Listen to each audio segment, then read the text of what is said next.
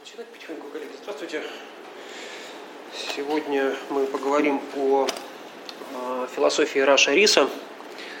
А, а, да, я обещал в прошлый раз, что мы начнем сегодня с подведения некоторых итогов долгого разговора и отчасти даже мучительного разговора. Не знаю, как для вас, но для меня довольно мучительного по поводу виздома.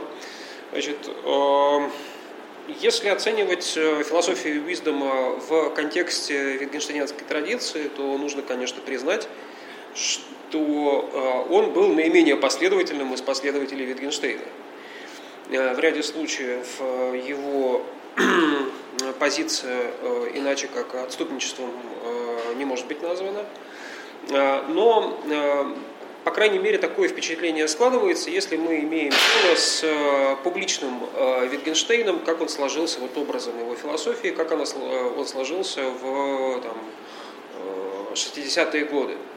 А, потому что спустя какое-то время, естественно, и сегодня у нас об этом разговор пойдет, ну, вот уже в конце 60-х годов начинают публиковаться архивные тексты, прежде, в общем, неизвестные, Таким образом, э, философы знакомятся с несколько иным Витгенштейном, и вот тут оказывается, что э, этому иному Витгенштейну Виздом вполне конгениален. А, потому что техника э, установления параллельных случаев, техника соединения и разъединения, все то, о чем мы в прошлый раз говорили, конечно, находится у самого Витгенштейна, это уже там, с 1931 года, но прям совсем очевидно, это есть. Другое дело, что, конечно, Wisdom доводит эту технику до он это делает с большим, гораздо, мне кажется, большим вкусом, чем э, Витгенштейн, с куда большим литературным мастерством. Ну, Витгенштейн это, в общем, мало интересовало, а Уиздом был совершенно очевидно озабочен э, вопросами литературной формы. Для него это было не просто, да, для него вот слово было не просто способом предельно строго тематизировать собственную мысль, выразить ее, а сколько трансформировать мысль. Да, Wisdom – это пример того философа, для которого язык является не инструментом, а средством философствования. И, конечно, в определенном смысле э, это, опять-таки, э, совершенно витгенштейнская позиция, но нужно помнить о том, что для Витгенштейна вот эта вот э, необходимость философствовать в языке всегда осознавалась в некотором смысле мучитель, как нечто мучительное. А Wisdom получал от этого очевидное удовольствие. Вот, пожалуй, здесь э, принципиальное различие э, в этом лежит. Но еще раз, с точки зрения техники, конечно, э, философия, особенно конца 30-х годов и первой половины 40-х годов, философия Уиздома, эм, открывает совершенно новые перспективы. Второй момент внутри витгенштейнства. Речь не идет об английской традиции в целом, а внутри витгенштейнства. Второй момент важный – это, конечно, э, наследие Джорджа Мура, э, и об этом я как постоянно э, упоминаю, и как-то все, видимо, самому это покоя не дает. В, в определенном смысле Мур был философом значительно более важным для Виздома, чем Wittgenstein. Я так думаю, что Мур был образцом философского темперамента для Виздома. Вот если у Wittgenstein Виздом позаимствовал технику, то у Мура некое общее умонастроение. А, надо признать, Уиздома мало интересует реальность. А, его скорее интересует философия как некий способ производить реальность. Не только ее описывать, но и определенным образом производить. И ясно, что в традиции эти производства реальности, а, сделанные философом, являются сосредоточием ошибок, всех возможных концептуальных ошибок. Да? То есть, когда философ творит философские миры, он, в общем, фантазирует, занимается ерундой с точки зрения Витгенштейна. Или производит банальности, что и неизвестно, что хуже, банальность или ерунда. Вот. А, но для Уиздома, э, собственно, то, что делает философ, обладает некоторой собственной значимостью, э, собственной ценностью. И, соответственно, философская концепция, если она изложена пристойным образом. Эм, интересно, опять-таки, сама по себе, а не в той мере, в какой она соотносится с реальностью, чтобы под этой реальностью не подразумевалось. Вот. И отсюда да, третий важный момент для Уиздома, э, отчасти, может быть, и для Мура это так было. Просто текстуальных подтверждений у меня нет, поэтому ну, как, только фантазирую. Что в текстах у Мура этого нигде нет, но, видимо, он так думал. А, Дело в том, что литература оказывается формой деятельности, формой как бы, делать, да, творить что-то с языком, сопоставимой с философией. Да? Или философия оказывается сопоставимой с литературой. Ну, вот здесь это точно то, чего не было у Wittgensteina ни в каком виде, несмотря на то, что еще раз об этом в прошлый раз говорили. А Wittgenstein, конечно, отдавал должное литературе и был таким проницательным читателем, ценившим эту самую а, литературу. А он никогда ее не рассматривал как способ философствования. А для Виздома это очевидно так, особенно для позднего Виздома. Ну и некоторые его ученики, я, по-моему, приводил этот пример, может, не приводил, но довольно характерно. Некоторые ученики Виздома отказываются от занятий философией. То есть, как бы Wittgenstein постоянно своих учеников отговаривал, да, ты не занимайся философией. Это плохое э, времяпрепровождение, совершенно бессмысленно. Лучше вот что-то там ручно, как это, ну, то есть ну, ремеслом каким-то, да, вот как Малкольм, там на ранчо, да, или там плотничеством. Вот. А, конечно, сам Wittgenstein тоже иногда этим занимался, какие-то чемоданы клепал или там садовником работал, но это не мешало ему, в общем, быть профессором в Кембридже. Да? А, то есть он, конечно, ценил ручной труд, но как, как, как некоторая форма редкого эскапизма от своего профессорства. Вот. А, и он, надо сказать, мало кого, мне кажется, сумел убедить в том, что не надо заниматься философией э, профессионально в университете. Вот. Ну вот Рис, наш сегодняшний герой, был одним из тех, кто в какой-то момент решил, что у него ничего не получается, у него действительно ничего не получалось. Вот он стал работать сварщиком на заводе. Ну, прекрасная работа, почему нет? Вот. И Wittgenstein тут как бы выдохнул, сказал, вот, хоть кто-то послушался. Но спустя там два года э, Рис э, оказался в университете Свонси в Уэльсе, ну, променять работу сварщиком в Манчестере на э, профессорство в Уэльсе, это так себе размен. Но Рис соглашается и как бы оседает. И тут Wittgenstein, в общем, видимо, тоже опять в очередной раз разочаровался. Так вот, э, Wittgensteinu мало кого удавалось э, убедить, а Уиздому удавалось. Вот. И в частности, как известно, что вот он настаивал на том, что среди литераторов значительно больше э, полезных философов, чем среди философов. Вот. Как бы литераторы творят много вреда, но значительно меньше, чем метафизики. Еще один, кстати говоря, важный момент – это, конечно, то, что Виздом отнюдь не отказывается от э, такого нормального понятийного репертуара. Он употребляет понятие логика, говоря, например, о логике языка для гетгенштейнянцев там, конца 30-х годов это прям что-то как-то совсем, ну и сегодня мы тоже увидим, почему так, эм, проблема с понятием логика. А Витгенштейнянцы, следуя за учителем, все-таки склонны говорить грамматика в таких контекстах. А Wisdom нет, остается верным. А, видимо, Муровский, очень по-муровски э, понятие логика. Точно так же и понятие метафизика, которое для значительной части витгенштейнянцев, да и не только витгенштейнянцев, да, неопозитивистов, ну, а, понятие, в общем, так себе с точки зрения законности. А Виздомом используется направо и налево, иногда даже кажется, что это, в общем, такая форма философского эпатажа. То есть вот он так раздражает своих коллег по цеху, а, напрямую громогласно с кафедры провозглашая там, необходимость занятия метафизикой. В конце 30-х годов, ну, да, так, это действительно такая, да, скорее перформанс, э, нежели какая-то концепция за этим. Вот. А, ну да, и давайте перейдем к э, Рашу Рису. Я его биографию э, довольно подробно э, освещал еще вот тогда, год назад. Ну, к счастью, есть запись, поэтому я не буду повторяться. Так, в самых общих чертах.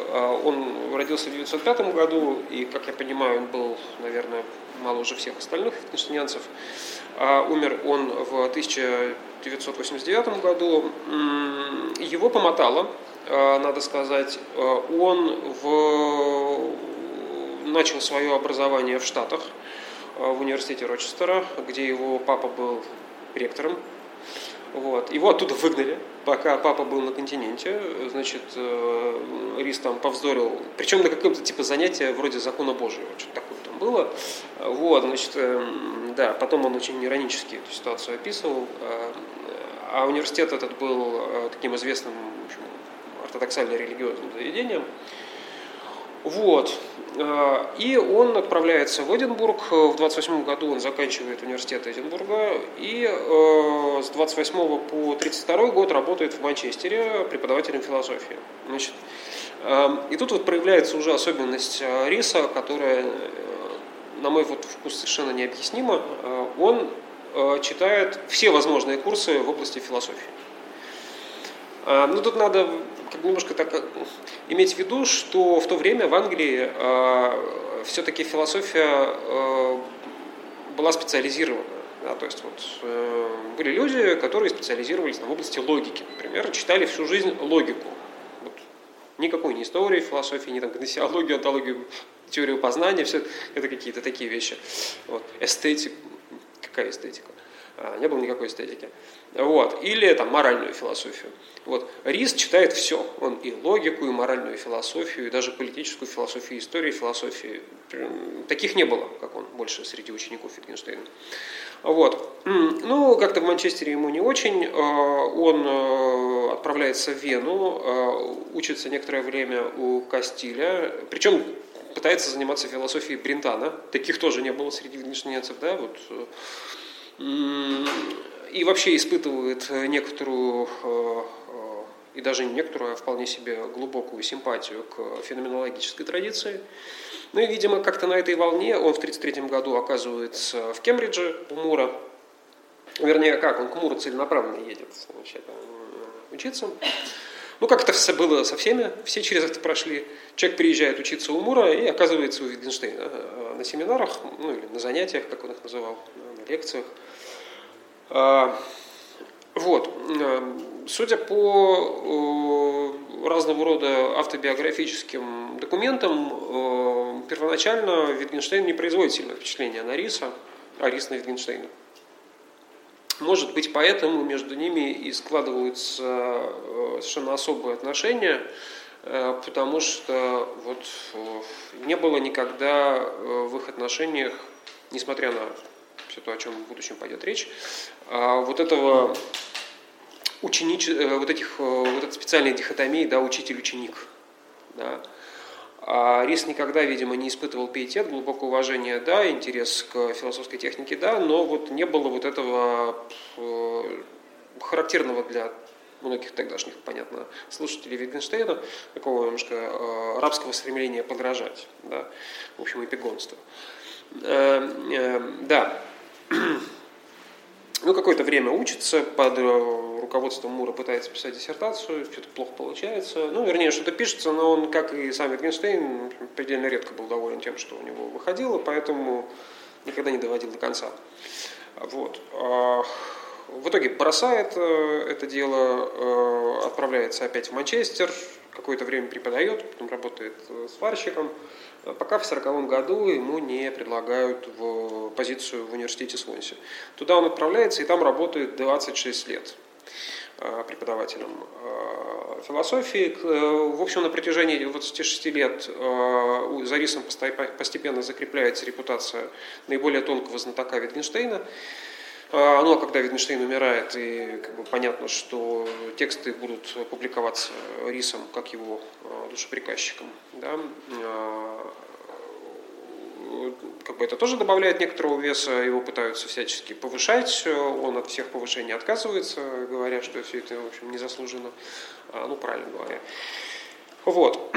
Замечательно, что он подает в отставку вот 61 год. Интересная мотивация. В 66 году он понимает, что у него совершенно не хватает времени на приведение а, наследия Wittgensteina в надлежащий вид. Вот, чтобы подготовить все это к публикации, а, необходимо потратить гигантское время – действительно невероятное время. А Рис это понимает и уходит с должности, переезжает в Лондон, где общем, практически безвылазно сидит в течение трех лет, готовит один из текстов к публикации. Об этом сегодня тоже расскажу. Вот. И вот 70-е годы, они довольно интересны, потому что пока Рис пребывает в Лондоне, он там тоже встречается с Малкольмом. Вообще интересно, что Малкольм, о котором у нас когда-то шла речь, они, непонятно, были они знакомы до, вот, не знаю, это, эта часть переписки Риса не опубликована, поэтому в архиве в Сонсе там непонятно. В общем, были они знакомы или нет. Но Малкольм, после того, как он уволился из э, Корнельского университета, он переехал в Лондон, э, и они устроили там прямо вот таких э, групп, кружок витгенштейнцев в изгнании. Вот. Винч там с ними остался, Филлипс время от времени, ну вот, Рис, Малкольм, и чрезвычайно продуктивно. И, соответственно, в Кингс колледж они регулярно устраивали семинары, которые, ну, из которого вышло значительное число замечательных философов, ныне действующих вполне. Вот. Ну, тем не менее, в 80-е годы Рис все равно возвращается в Свонси, в Уэльс. Единственное место, как э, патриотически замечает Филлипс, происходившее оттуда. Единственное место, которое Рис считал домом.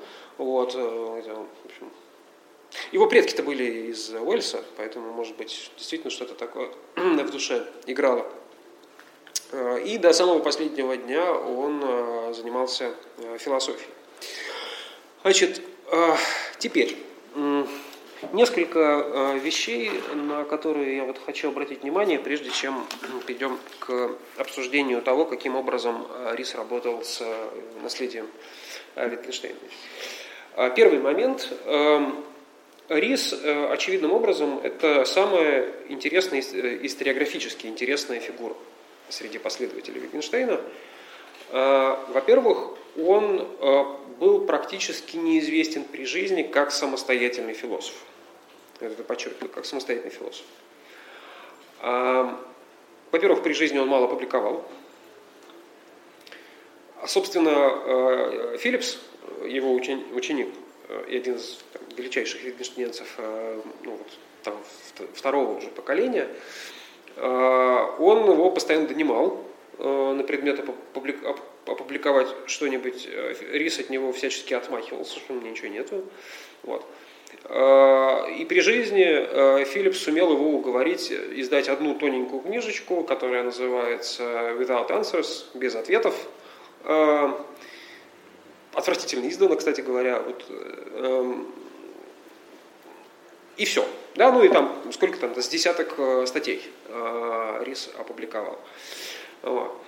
И за э, исключением философов, которые у него учились вот в Уэльсе, или которые были как-то с ним знакомы, или состояли в переписке, э, никому и в голову не приходило, что Рис вообще-то философ, а не только распорядитель э, э, воли Витгенштейна да, и хранитель его части архива.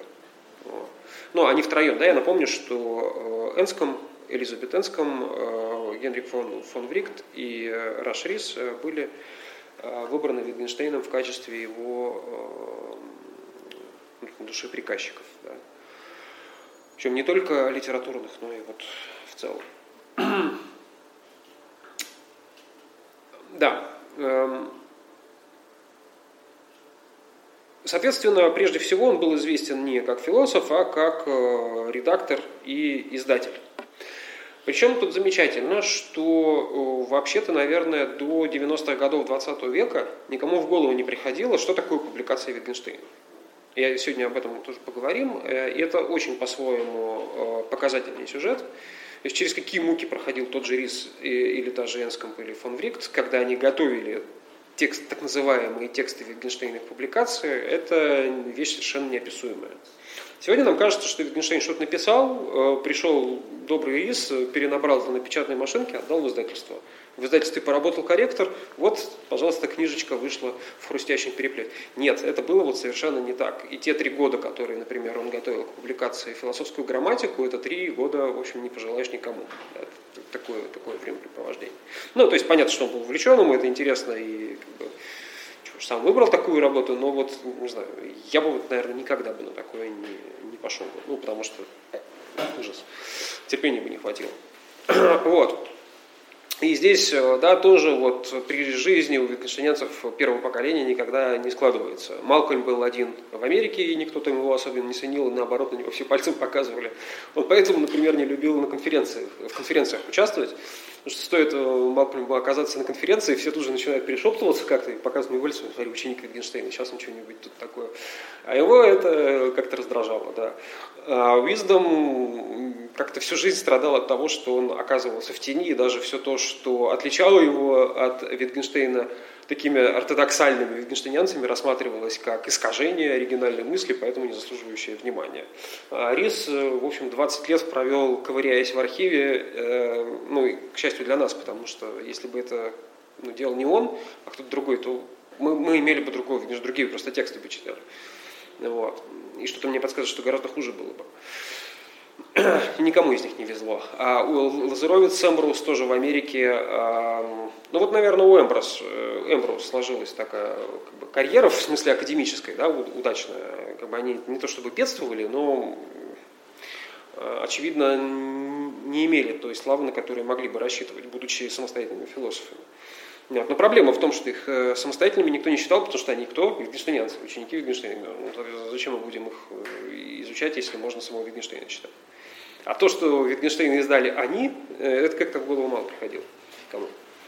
Значит, второй момент. Сегодня к рису совершенно гигантский интерес. Э, ну, можно даже говорить о том, что его открывают заново.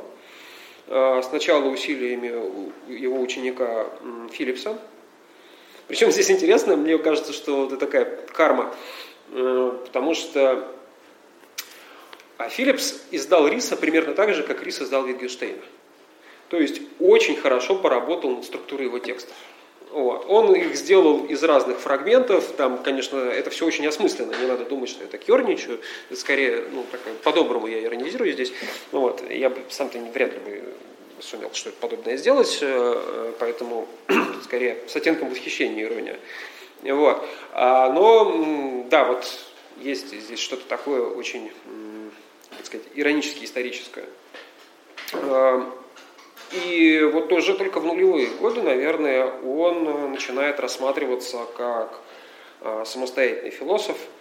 А, Причем, что интересно, в отличие от э, Уиздома, вот эта вот самостоятельность Риса осознается нынешними исследователями. И как бы сегодня есть целая индустрия Рис Studies, ничего подобного Wisdom Studies нет тут уже все махнули рукой, а рис вот постоянно реанимируют. И как-то сложно даже почитать уже, я как-то пытался в свое время составить какую-то библиографию минимальную. Ну, что-то... Причем, что интересно, никакой серьезной монографии до сих пор э, нет. Но я знаю вот, двух, по крайней мере, э, авторов, которые работают, ну, видимо, скоро что-то выйдет. Но вот пока такой серьезной, солидной монографии, посвященной рису, э, нету. Но статей миллион. Да, третий момент. А, у Риса совершенно огромное наследие. Не считая издания Витгенштейна, это там с десяток томов он подготовил. Это тоже, поди там, перечисли все. Там же еще переиздания были вторые. Тяжело. Много. А, но у него еще и пять сборников его самостоятельных работ вышло. А один, как я уже говорил, при жизни, это вот э, без ответов. И четыре, да, причем один из них в двух томах э, посвящен, это, собственно, конспекты э, лекций э, по греческой философии. Вот. Вообще, это тоже феномен абсолютно необъяснимый для меня, по крайней мере, я так и не смог найти. Почему Рис так любил греков? Это тема такая. Рис и греки. Потому что, ну, как Гегель, греки потому что э, никто из витгенштейнянцев никогда ни первого, ни второго поколения, ни современных э, витгенштейнянцев э, в таком количестве не читал эллинских философов и, в общем, с умом читал. То есть у него даже подготовка была ну, классическая, он умел по-гречески, в общем, прочитать, что тоже так, ну, надо ценить. Ну, тогда-то, в общем, многие умели, хотя витгенштейнянцы бравировали тем, что они не умеют. Например. Мур умел, Рис тоже умел. Э, он знал Аристотеля. И Платона читал. Э, вот. Причем вот, хорошо читал. Э, это большая-большая редкость среди вишненцев. Я не знаю таких других, друг, другого такого философа. И почему это так, ну, в общем, вопрос. И я думаю, что этот вопрос останется без ответа, потому что, знаете, ну, вот сама эта постановка вопроса рис и греки, она слишком вот, вот что-то такого континентального, и этим просто ну, нет специалистов, которые могли бы это написать. Потому что до сих пор э, вот, история философии, так как она как делается на континенте, в отношении философов второй половины 20 века, ну прямо ее так, ее так не пишут. Да? Просто жанрово здесь э, это не получится.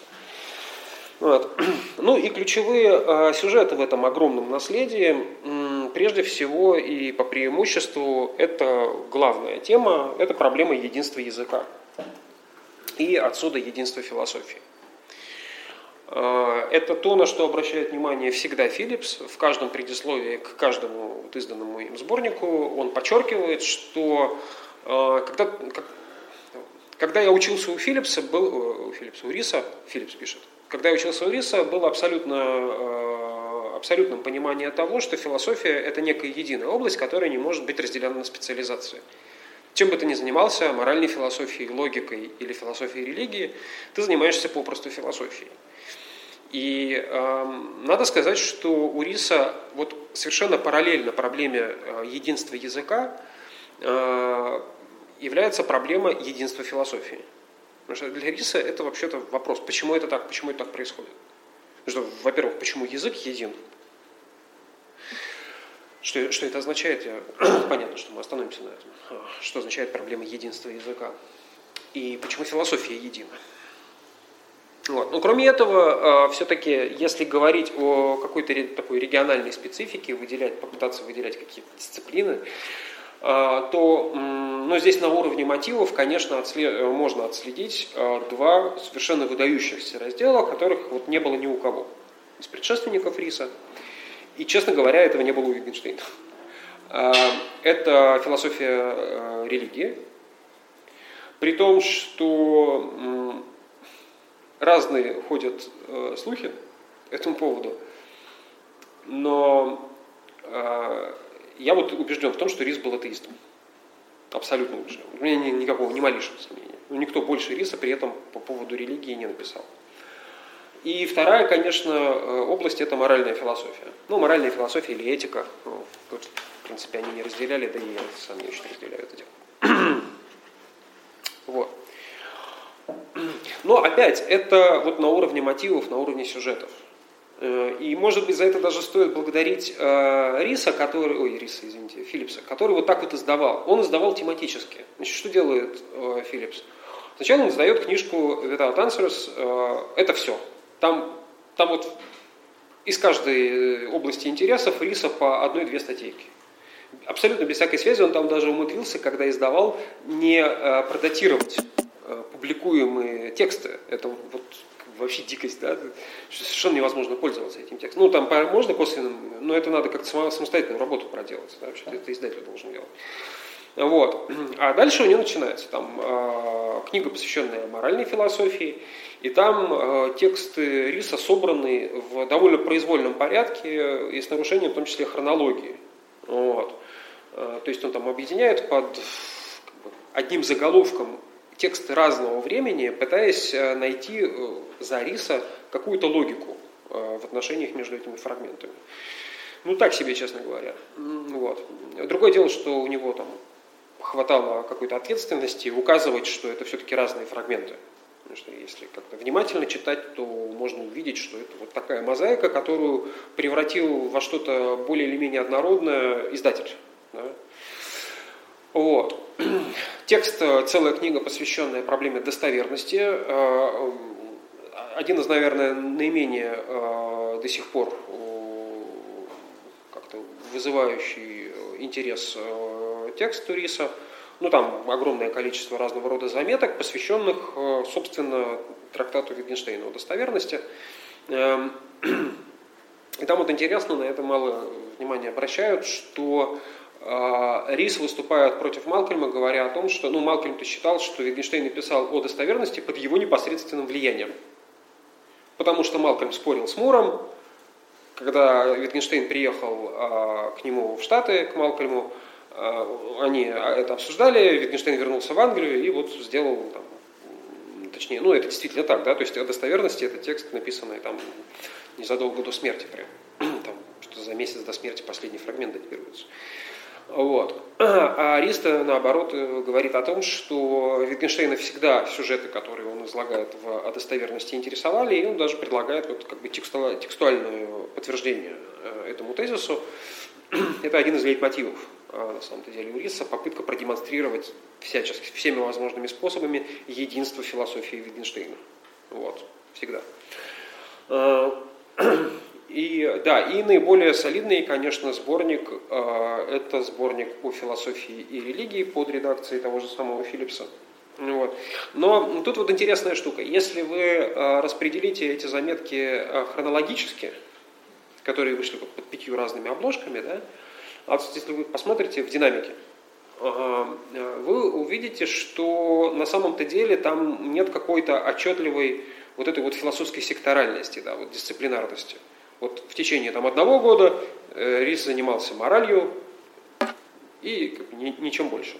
А вот два года спустя он обращается к вопросам, там, не знаю, христианского вероучения. Есть у меня, кстати, такая статья, совершенно поразительная.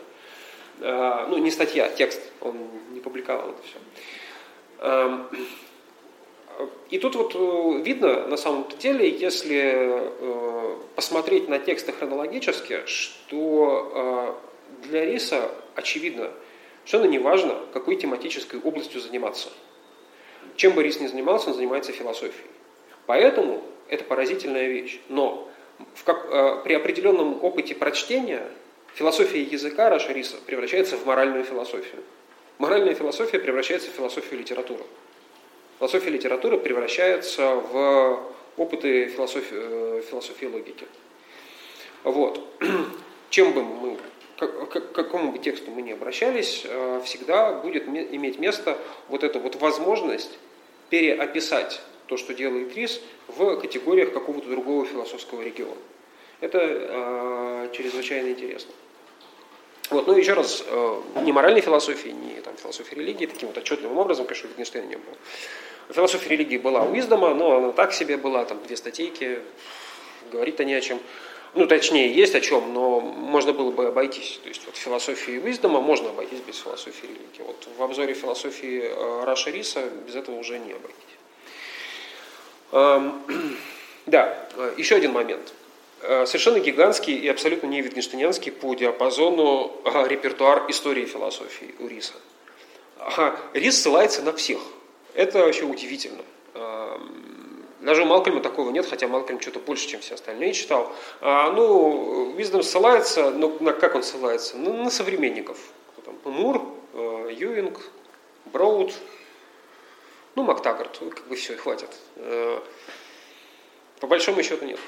А, а Рис на всех. Он даже на Камю ссылается, что меня до глубины души поразил, э, потому что, ну, вообще эта традиция так себе для витгенштейнянцев. И она, в общем, довольно враждебна. Да. Ну, на Сарта нет, ну, так далеко не заходит, конечно, но э, это поразительно. А особое, твор... особое место, конечно, занимает в его творчестве Симона Вейль. А, это тоже особая дисциплина в Rush э, RIS Studies сегодня. К сожалению, не так много написано, но кое-что есть. Э, может быть, может быть, пять. И э, вот, может быть, э, именно э, Симона Вейль оказалась э, тем историческим персонажем, с которым в наибольшей степени нужно ассоциировать, например, моральную философию и философию религии Рашерис. Для меня вопрос, на самом, деле, она, это как у Виздома, она по технике очень витгенштейнянская, но содержательно, вот я не уверен. Вот содержательно философия Виздома – это Мур – который использует техники Wittgensteina. Что-то мне подсказывает, что в случае риса это Симона Вейль, ну, как бы, оснащенная техниками Wittgensteina. Это, конечно, я прошу прощения, это немножко так я, э, хулиганство с моей стороны, но можно обосновать. Вот. А Кого? Риса?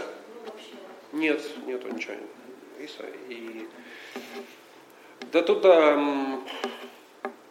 я как-то перевел, значит, его статью одну а, и начал переговоры с этой, с издательством Oxford Publishing House. И это тянулось год, в общем, ничего не привело. А? Ну, как-то вот... Это же редкий текст, ну, как-то вот не по-большевистски рассуждать. Ну, что они заинтересованы, наверное, но там есть э, огромное количество формальных э, требований. Соблюсти все эти требования не получилось бы, если не делать сборник. А это вот прямо как-то надо совершенно другой... Да? Чтобы статью, э, она должна быть в закрытом доступе. У нас журналов таких нет. Единственная положительная вещь о русской науке – это то, что у нас все журналы, в общем, в открытом доступе. Э, это то, что примеряется. Да? А у них э, вот этого нельзя. Потому что, ну, видимо, денег хотят. При том, что какого, как, какое отношение да, имеет Oxford Publishing. Ну, поэтому нет, к сожалению, не перевели. да, еще один предпоследний сюжет, а, это э, наличие отчетливых направлений, которые у других витгенштейнянцев а, попросту нет, и у самого Витгенштейна нет. Короче, у Риса есть социальная философия. Что, фантастика. Ни у, ни у кого нет, а у Риса есть. Более того, у него есть даже что-то наподобие политической философии. Я специально подчеркиваю, что-то наподобие, потому что в частности, у него есть совершенно фантастический 20-страничный текст, посвященный критике открытого общества Поппера. Никто этого не делал. А вот он взял и сделал. Э, и это вот у него, один из первых, кстати, одна из первых его опубликованных статей, это вот такой обзор.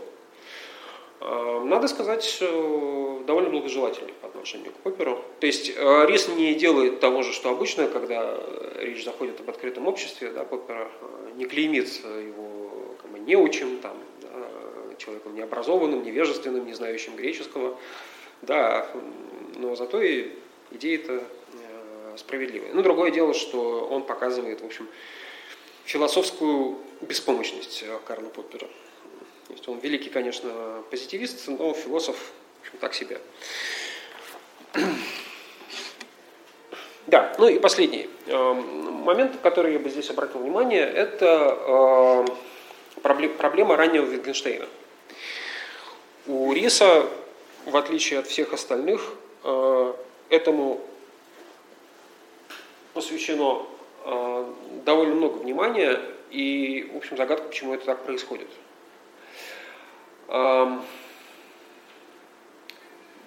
Вообще, почему для всех остальных учеников Wittgensteina здесь э, ничего интересного нет? Потому что они все стали учениками в 30-е годы.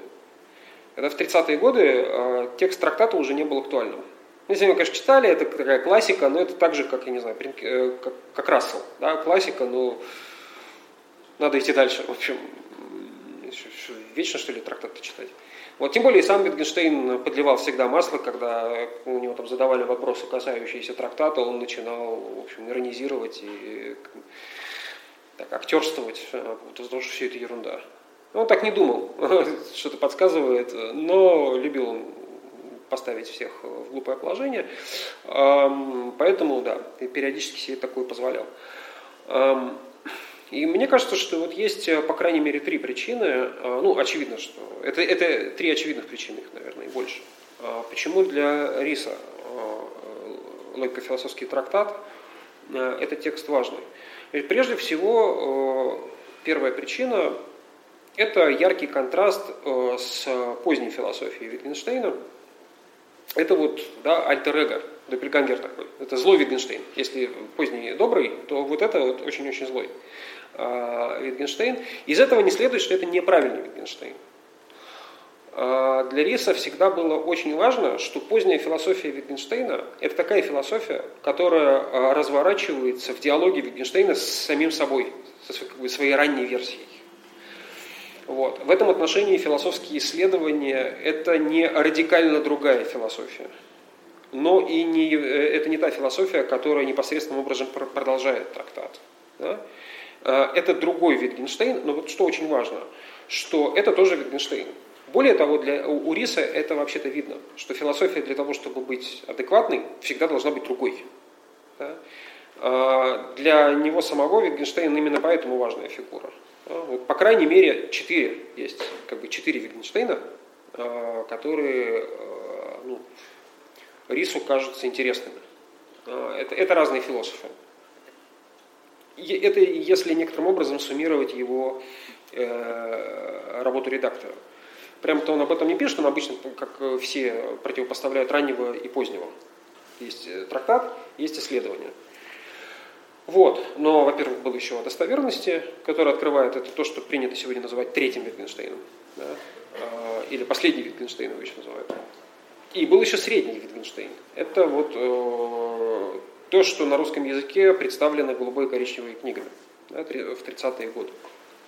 Вот. Ну и там в 30-е годы, собственно говоря, выходят э, с точки зрения риса наиболее важные тексты Wittgensteina. Э, те, те тексты, из которых в какой-то момент появляются философские исследования. Да, потому что философские исследования – это итог ну, многолетней работы. Там, грубо говоря, в 1932 году Wittgenstein уже начинает вот работать над текстом, который в конечном счете стал философским исследованием. А, другое дело, что если взять какие-то ранние версии а, и вот окончательную редакцию, которую издали э, этот Энском с Рисом, да, в 1953 году, то там ну, вопрос, они как бы напоминают друг друга, но это вот из разряда вот этих параллельных случаев, да, сходств и подобий. Вот. Тут философия, тут философия, ну, похоже. Вот. Там понятно, что даже есть какие-то фрагменты, дословно совпадающие, но в случае с Wittgenstein это вообще никакой не показатель, что там совпадать может многое. Там важно даже не столько э, структура высказывания, сколько контекст, да, окружение. Потому что сама последовательность э, тезисов э, является конструктивной. Это могут быть одни и те же тезисы в машинописи 1932 года и в версии окончательной, условно, там, последней редакции исследований. Как бы одни и те же тезисы, но в разной последовательности. И это как бы разные мысли, да, тем самым. Вот. Потому что э, к этому нужно э, нестись серьезно. Это, кстати, одно из тех открытий, которые Рис совершил. Потому что это вообще-то не очевидно, что это так должно быть. Вот. Да, соответственно, это первое. Э, Логико-философский трактат э, важен, потому что это, собственно, текст, э, сквозь который мы можем оценить всю гениальность позднего Wittgensteina. Вот если вы реально читаете исследования, не имея в виду, что тот же самый человек написал логико-философский трактат, вы очень многого у Wittgensteina не... От, многое отказываетесь взять да, у Wittgensteina. Ну, как бы вы беднее становитесь философски. Поэтому э, речь не, не идет о том, что вы должны читать исследования сквозь трактат, сквозь призму трактата. Или наоборот, да, как-то герменевтически так возвращаться. Не об этом речь идет. А в том, что э, речь идет о том, что э, как бы, трактат – это вечная возможность философских исследований. Да? Еще одна. Их на самом деле несколько. Это первый момент. Второй э, Рис показывает, что по, по большому счету имеет место единство Wittgensteinской философии. Примерно как есть единство языка, есть единство философии, также есть единство Wittgensteina. Потому что на самом деле, как он подчеркивает, э, и тут он скорее об этом пишет э, своим коллегам по несчастью, вот фон Врикту об этом он очень много пишет, да, который тоже вынужден был с, с архивами работать, что на самом деле Wittgenstein э, имеет дело с одним и тем же комплексом вопросов да, но по-разному. А, и это важно. Важно не то, что это один и тот же комплекс вопросов, а то, что эти вопросы, одни и те же вопросы, обсуждаются очень по-разному. Да, вот эта вот разность, э, это воз... Э, разнообразие является конструктивным для философии. Вот здесь самое важное для риса. А, ну и третий э, момент, а может быть с биографической точки зрения самый важный, это издательская задача. Потому что после философских исследований э, Рис обращается к, ну, после того, как был опубликован текст философских исследований в 1953 году, э, Рис обращается к работам 30-х э, годов для того, чтобы понять собственное развитие мысли Wittgensteina. И вот так получается, что ну, раньше исследований никак не продвинуться, ну вот, извините, трактата, да? что трактат это такая последняя точка которую можно отследить. Вот дальше можно и раньше, там и записные книжки, это потом ведь кто-то из них опубликовал, не помню. Энском, по-моему, я опубликовала. Э, ну, не, не важно. Э, можно и раньше, но в принципе этого достаточно. Да? Вот э, трактат – это такая отправная точка. Но если мы хотим понять, почему как бы, поздний Wittgenstein стал таким, каким он стал, мы должны иметь в виду 30, период 30-х годов. А для того, чтобы понять 30-е годы, да, нам нужен трактат. Поэтому у Риса две или три, э, что для него много, э, статьи, опубликованные при жизни, э, в которых Рис возражает разного рода интерпретаторам, иногда многим за раз в одной статье Wittgensteinu, ну, в частности, противопоставляющим раннего и позднего. Один из авторов, там, Маслова, по-моему, пишет о том, что вот поздний Wittgenstein – это абсолютный антипод, ничем не напоминающий раннего. Ему в таком полемическом э, пылу Рис возражает, может быть, чересчур возражает, говоря, что это вообще-то тот же самый Wittgenstein. В исследованиях это тот же самый Wittgenstein трактат. Значит. И э, в связи с этим э, нельзя не э,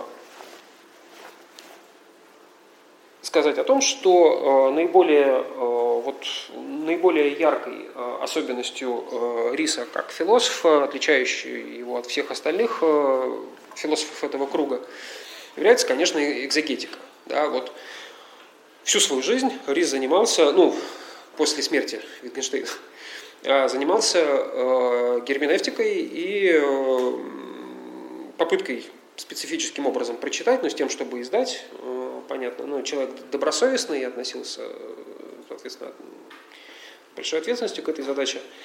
И вот тут характерно, не было таких среди витгенштейнцев первого поколения, философов, для которых философия – это способ прожить тексты Wittgensteina. А для Уиздома ну, достаточно двух-трех замечаний Wittgensteina, чтобы у него как бы, мысль э, двинулась ну, и куда-то к чему-то пришла. Да?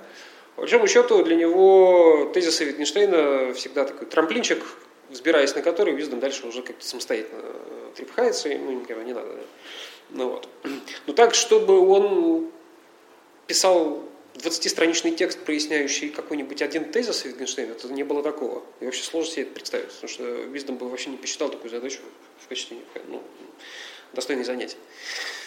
Малкольм, ну, он, наверное, в большей степени, чем Виздом был склонен к такой герметической работе, но в основном это касается последнего Wittgensteina, Wittgensteinова достоверности, потому что Малкольм считал, что это вот он несет ответственность за это в том числе.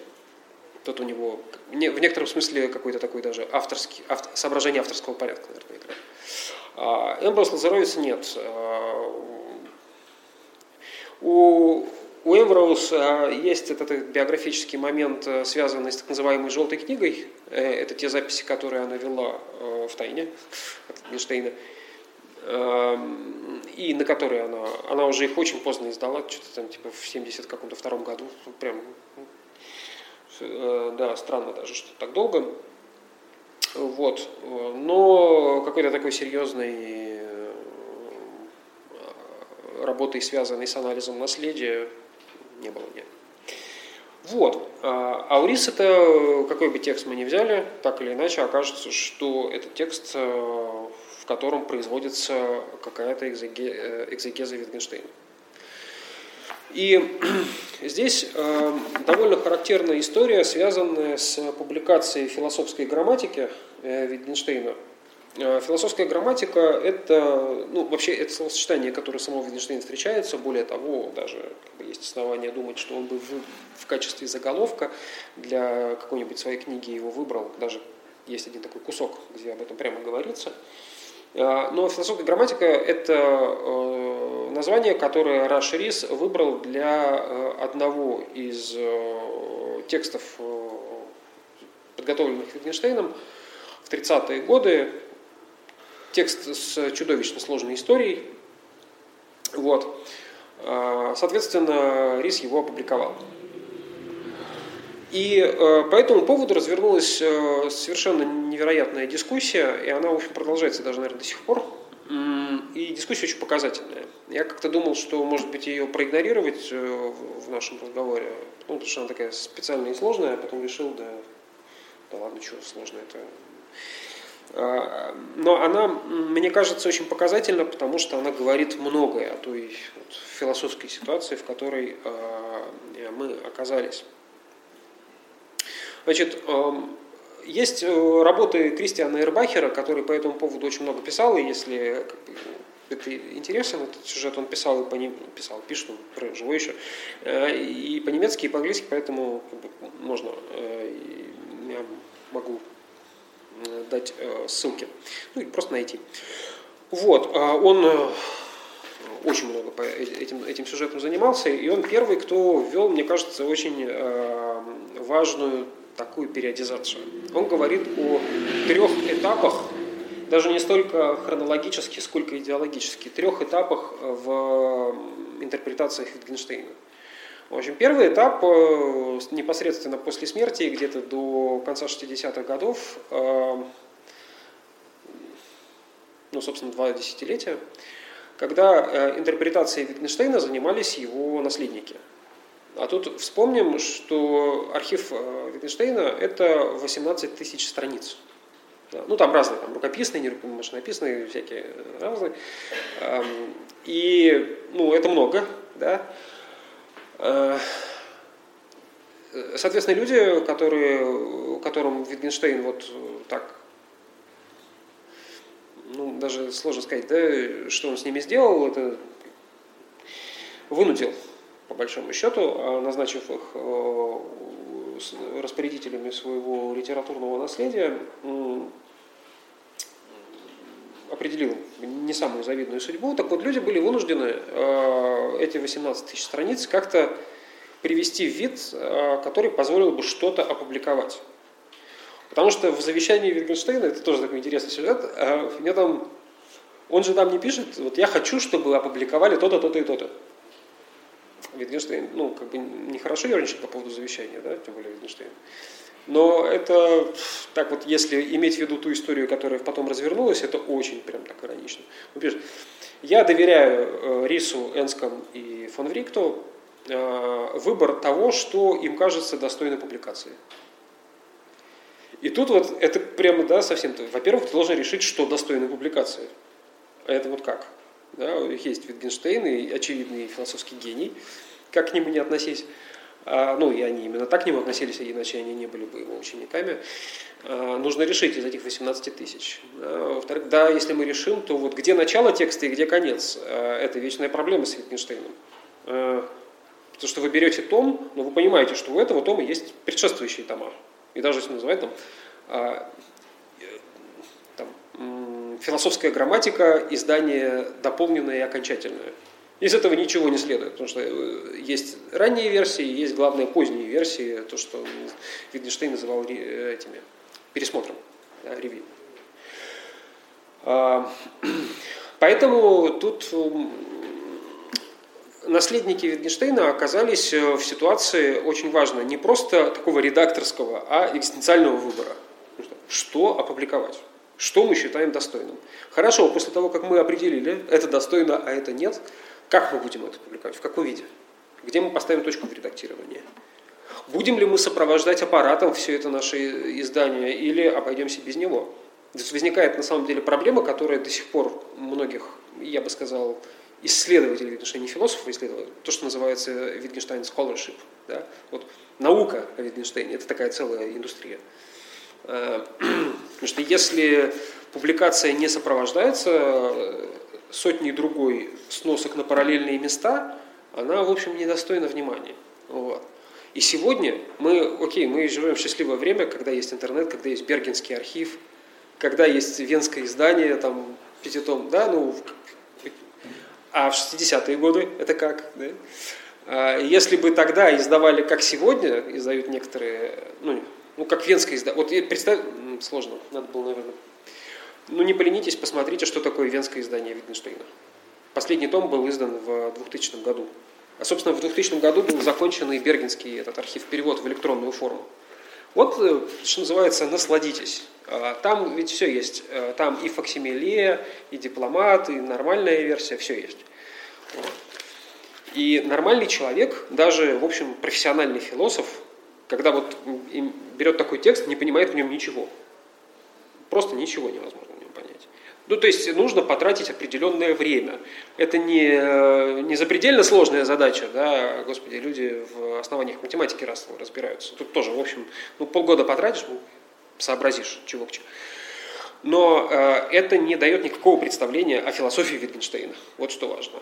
А наследникам Wittgensteina было важно опубликовать Wittgensteina философа, не подготовить для будущих поколений филологически безупречные издания, а познакомить с мыслью. И они очень хорошо понимали, что если снабдить философские исследования тысячей сносок на параллельные места, у читателя читатель попадет в ступор, он ничего не поймет. Да? Важно это в Wittgensteiне, философия Wittgensteina с точки зрения наследников Wittgensteina, а не э, вся эта, э, ну то, что впоследствии стали называть филологией. Да? Они так не думали в таких понятиях. Вот.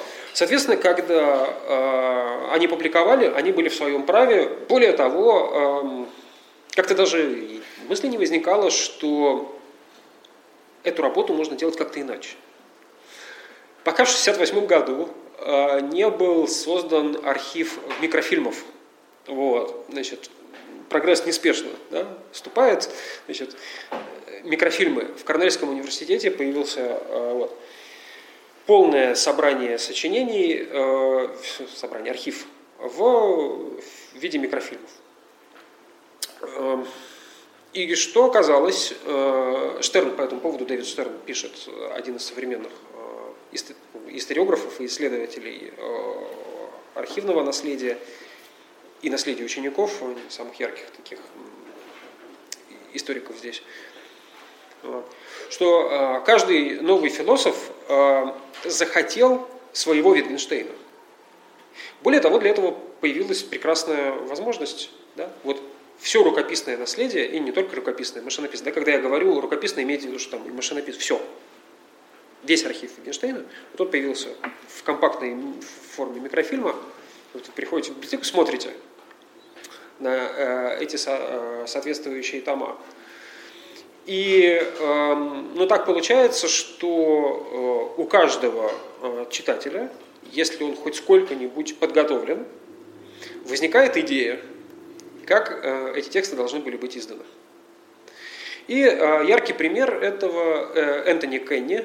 Эм, ну, он в нашей, вот в моем изложении, наверное, немножко антигерой, хотя он классный. Он много чего интересного, хорошего написал. Этот, кстати говоря, тот Кенни, об этом исследователи Wittgensteina как-то не знают. Ну или удивляются очень, когда об этом узнают. Он написал книжку, посвященную пяти доказательствам бытия Бога у Фома Аквинского. вообще, чего вдруг, ну вот написал. А, ну, мне сложно судить, хорошая или плохая, но вот там есть такая книжка. Вот. Он перевел, собственно, философскую грамматику, подготовленную к изданию, Рашем Рисом. Ну, понятно, что Wittgenstein писал все по-немецки, поэтому Рис, когда подготовил издание, он тоже из немецких фрагментов, нужно было перевести. Соответственно, Рис издал э, на немецком, а Кенни перевел на английском в какой-то момент Кенни обнаруживают, что та версия, которую отдал в печать РИС, совершенно не совпадает с рукописной версией, хранящейся в, ну, вот в архиве. Это как бы два разных текста. И тут возникает, что такое, что здесь произошло? Почему РИС так нехорошо поступил? И это вторая стадия э, с точки зрения Эрбахера, он здесь прав. Э, вторая стадия, э, на которой к наследию Wittgensteina подходят в соответствии с канонами филологической точности или, я бы даже сказал, утонченности. Архив – это универсум, который существует на своих собственных правах. Заниматься антикварными исследованиями важно и интересно само по себе. И, кстати говоря, вот это вот понятие антикварный интерес – это то, что Рис придумал. Потому что ну, в какой-то момент, э, когда Кенни его обвиняет в том, что ты плохо сделал, выбросил целый кусок под названием «философия», между прочим. Да? Из философской грамматики целую главу под названием «философия». Выбросил Рис, нехорошо поступил, как же так? Вот. У Риса были прям замечательные, э, хорошие очень аргументы в пользу того, чтобы выбросить, потому что она ну, был бы анахронизм. Вот. Но в, в манускрипте-то есть, куда деваться. Вот. А, на что э, Рис э, Кенни возражает, э, что ее можно было бы включить, эту главу, снабдив тысячей сносок показывающих, почему все, что здесь говорит Wittgenstein, он впоследствии пересмотрел. Это можно сделать, но, говорит он, тогда у читателя не будет никаких шансов понять Wittgensteina. Соответственно, ты, говорит э, Рис э, Кенни, э, имеешь к Wittgensteinu какой-то интерес антиквара. А я имею интерес э, к Wittgensteinu как к философу. Моя задача познакомить читающую публику философов с философией Wittgensteina. Вот.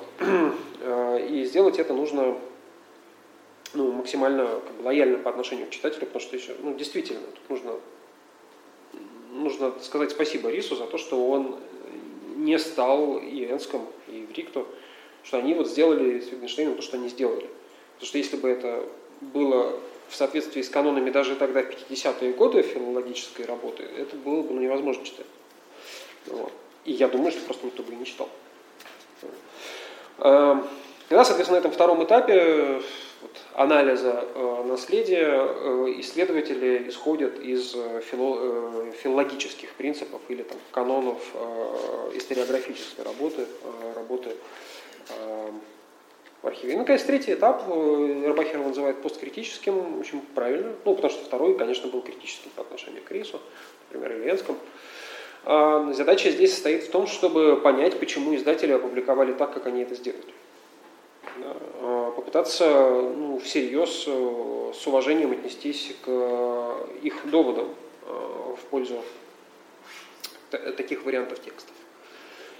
Потому что удивительным образом, но оказывается, а, что, как пишет Эрбахер, они принимали филологически отвратительные решения, которые были философски безупречными. А, ну вот так, так бывает что в конечном счете Рис был прав в том, как он подготовил э, философскую грамматику. Но это как бы становится понятно после того, как мы сопоставим миллион версий, ну, собственно, исследователи это делают, я, понятно, не делал, мне это зачем. Вот. Эм, версии, соответственно, разные версии риса, потому что у самого риса еще и несколько версий этой самой философской грамматики. Его очень хорошо характеризует такой вот момент, э, вспоминают, что он, он очень любил печатные машинки. Вот. И вроде бы как, ну, такой апогриф, что как только у него появлялась новая печатная машинка, а что делал? Перепечатывал философскую грамматику. Заново. Вот. А это, ну, во-первых, текст увесистый, а во-вторых, э, он же не просто автоматически перепечатывал да, ту же самую версию, а какими-то добавлениями, исправлениями. Э, вот. Значит, в чем, э, собственно, вкратце дилемма? В наследии э, Wittgensteina есть так называемая большая машинопись. Это очень увесистый, ну, там несколько даже на самом деле тетрадок переплетенных, Э, но э, образующий единый такой том, э, это 768 страниц, содержащий 140 глав. Вот. Это, собственно, один из текстов, которые Wittgenstein пишет, переписывая свою раннюю версию, которую он представлял для того, чтобы занять должность профессора в Кембридже. 30 1938 году, по-моему, да, да, в 1938 году, э, он претендует, после того, как Мур э, подал в отставку, э, он претендует на должность профессора. С ним, кстати говоря, конкурирует Джон Уиздом. Вот. И для того, чтобы ему избраться, нужно показать, ну, что-то за душой есть, какой-то текст. Еще раз, Wittgenstein всегда писал много. У него много было за душой текстов, но никогда он не был готов привести это в какой-то вид такой, чтобы вот смотри, как красиво, хорошо получилось. Ну, хотя бы рукопись какую-то. Вот э, я тут не просто лекции читаю, вот у меня что-то еще написано. А, интересно, что э, он попросил, э, да, поскольку он писал по-немецки, а надо текст по-английски представить, он попросил Ириса его перевести. И дальше интересно начинается, потому что тоже вот Монк написал апокриф, ну, который «Долг гения», да, вот эта замечательная совершенно биография, ну, лучшее, что есть высшая биография Wittgensteina. А, и он там пишет примерно так, что а, Wittgenstein, да, Рис э, был вынужден уехать в Америку на время из Кембриджа. У него отец умер. А Wittgenstein в это время посмотрел, что он там напереводил. Вот. И, как пишет Монк, он ужаснулся. А, и как бы закрепилась вот версия, согласно которой э, Рис, ой, извините, Wittgenstein был э, ошеломлен качеством перевода. И он в письме Му, это тоже очень характерная история, потому что она вот показывает, на самом деле, как Wittgenstein поступал со своими близкими. А он в письме к Муру пишет, что, конечно, перевод отвратительный, никуда не годится. А, а почему он его затеял, так еще тоже? Потому что Кейнс был одним из э, председателей комиссии, а он по-немецки не читал. А Мур читал по-немецки. И Wittgenstein там пишет, что, мол, я, конечно, тебе могу немецкий оригинал послать, но уже нет смысла.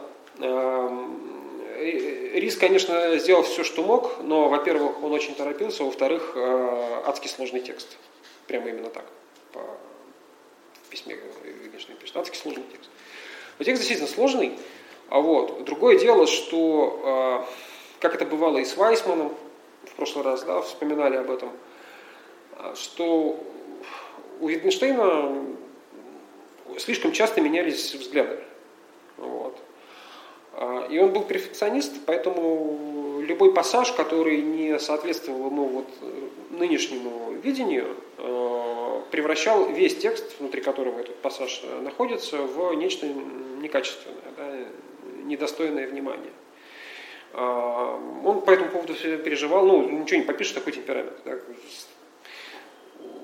со всеми такое бывает, но просто у него это гипертрофировано будет.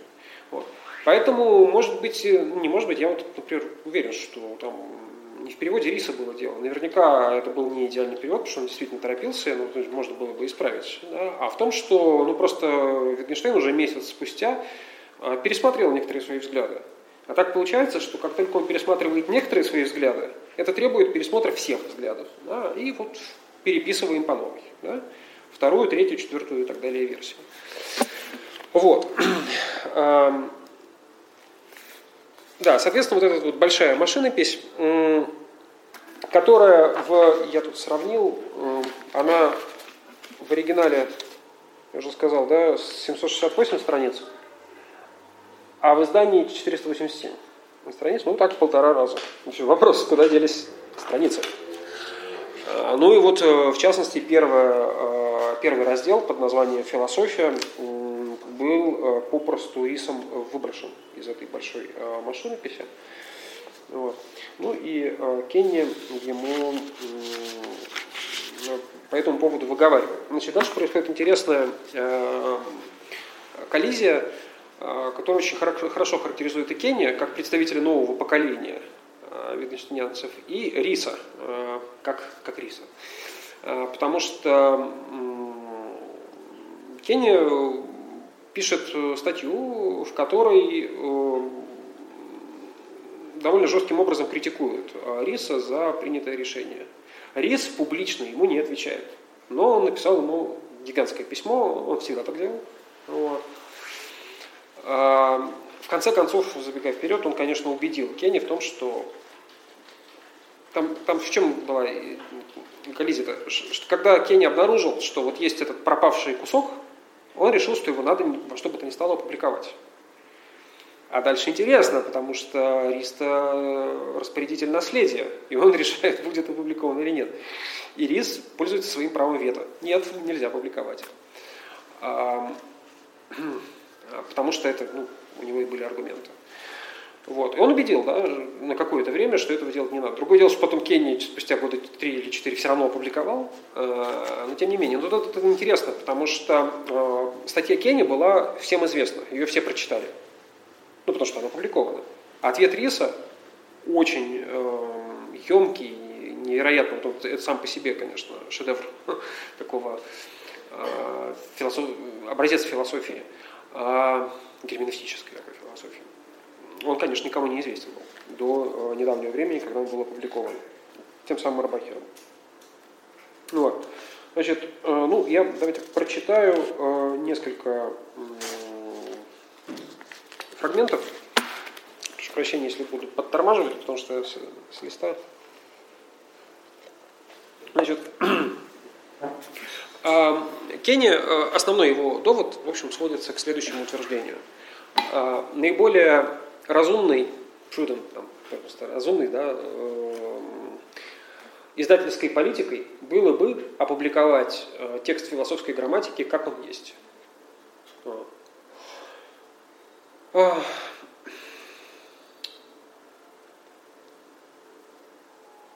Соответственно, э,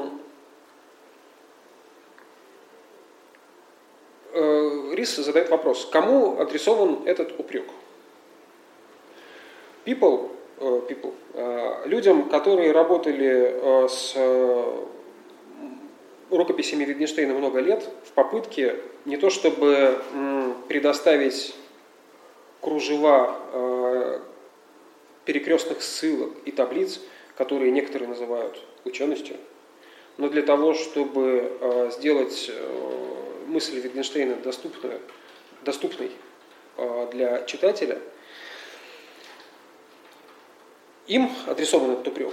Или же этот упрек адресован людям, которые заинтересованы в Wittgensteiне как антиквары. Ну, то, о чем говорилось выше. Ты говоришь, ну они, видимо, были на ты, ну, наверное, Рис был с ним на ты, а, да, был. А, ты говоришь, что наиболее а, взвешенной издательской политикой было бы опубликовать как есть. А, вот это я не понимаю.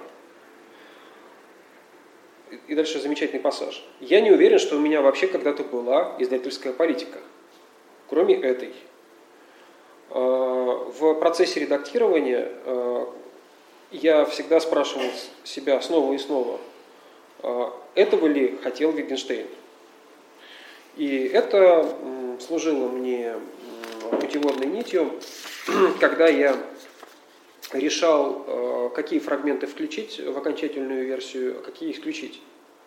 За несколько дней до своей смерти Wittgenstein говорил со мной о редактировании его рукописей. Это было постоянно у него на уме. Извините, что я так... Ну, и э, особенно тогда. И он сказал, я доверяю тебе абсолютным образом, так же, как я доверяю Энскомп абсолютным образом. Он мог бы сказать и о другом, э, и о ком-то другом, что э, он доверяет ему или вовсе не доверяет. Но в, этом, в этой ситуации э, речь шла только и исключительно о его доверии в том, что касается публикации. Было очевидно, что он ожидает или считал само собой разумеющимся, что что-то должно быть выбрано. И, следовательно, должны быть приняты какие-то решения.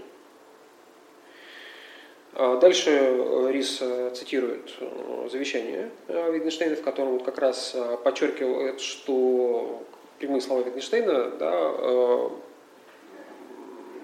касаются вот этой необходимости выбора. Да, что наследники посчитают необходимым, то и пусть публикуют. А что не посчитают необходимым, то пусть не публикуют, разъясняет РИС для Кении.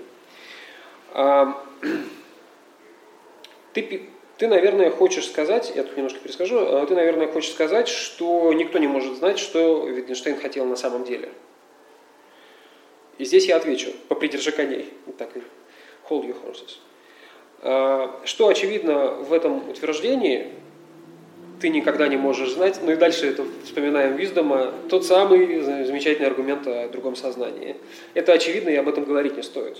Но если ты имеешь в виду, что знать Витгенштейна на протяжении долгого времени, 15 лет, и наблюдать его в процессе работы и пересмотра его рукописей – видя, как он вырезает какие-то очевидные вещи, иногда к моему недоумению, меняет порядок параграфов, видя, как он меняет одну версию на другую, и слушая его э, доводы в пользу э, таких пересмотров, особенно помня о тех доводов, э, которые, э, которым он обычно прибегал для э,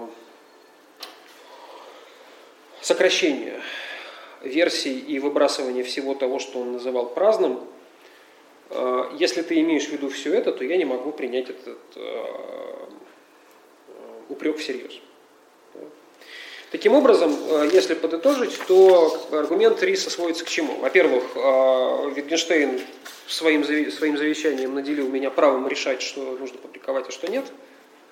Во-вторых, э, это произошло не просто так, а потому что я его наблюдал на протяжении 15 лет и могу принимать взвешенные решения. Эм, и надо сказать, что видимо, э, вот этот вот ну, тон на самом-то деле такой, я бы сказал, э, жестковатый тон, не свойственный рису. Надо сказать, он был довольно таким мягким человеком, он совершенно, это не Витгенштейн. Он не склонен был говорить людям, что они идиоты. Эм, но тут вот он, да, так, потому что это, видимо, резонировало с э, вот этим вот опытом 20-летнего сидения над манускриптами, Э, и поиска лучшей версии. А главное, что он сам эти вопросы себе задавал, видимо, ежедневно, когда перепечатывал а, одну версию э, за другой. Вот. Э, дело в том, что у Риса и его коллег, ну у Уэнском в частности, и фон Рикта в меньшей степени, вообще-то была идея о том, в какой последовательности нужно публиковать тексты Wittgensteina. Это очень важный момент, который обычно упускают из виду. А, потому что сразу после философских исследований, вообще-то, они решили, что должна быть, должны быть опубликованы заметки а, по замечанию обоснования математики. Не очевидно. Ну, кстати, они по-русски есть. А, не очевидно, что это так. Почему это так? Ну, потому что, вообще-то, в той идеальной версии книги, о которой Wittgenstein на протяжении многих десятилетий говорил и думал, вторая часть судя по всему, должна была, и в философской грамматике это так, как в предварительной версии, да? а вторая часть должна быть посвящена э, философии и математике. И это так происходит. И это в нескольких версиях так. Вот.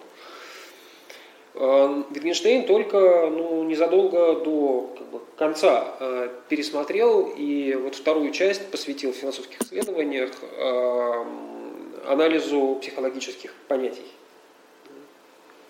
по идее, это там должны были быть э, фрагменты философии и математики.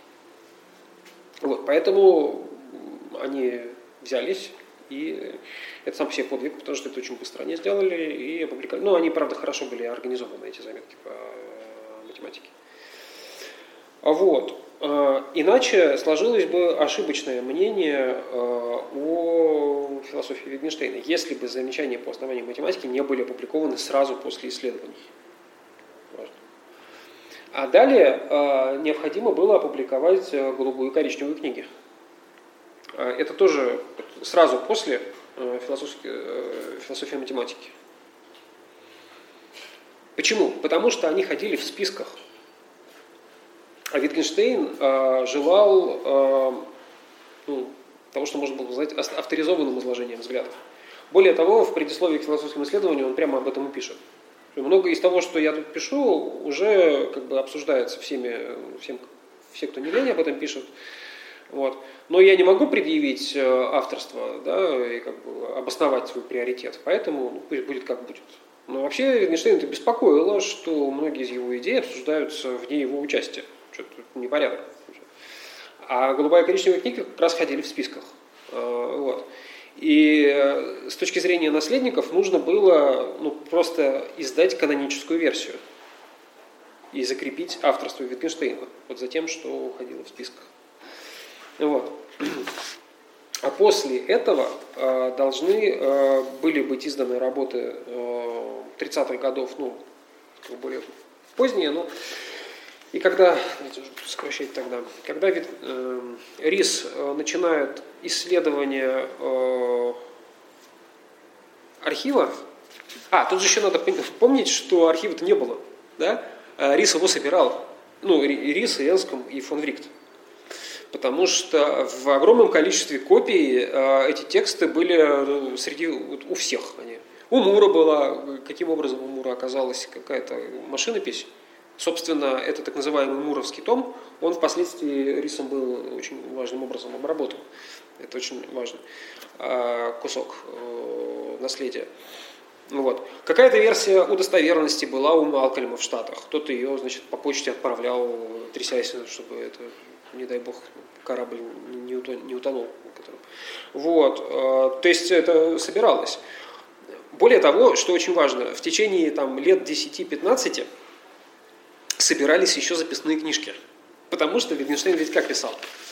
А, судя по всему, э, у него, ну, у него выработалась система. Значит, сначала какие-то идеи он записывал в записную книжку небольшого формата.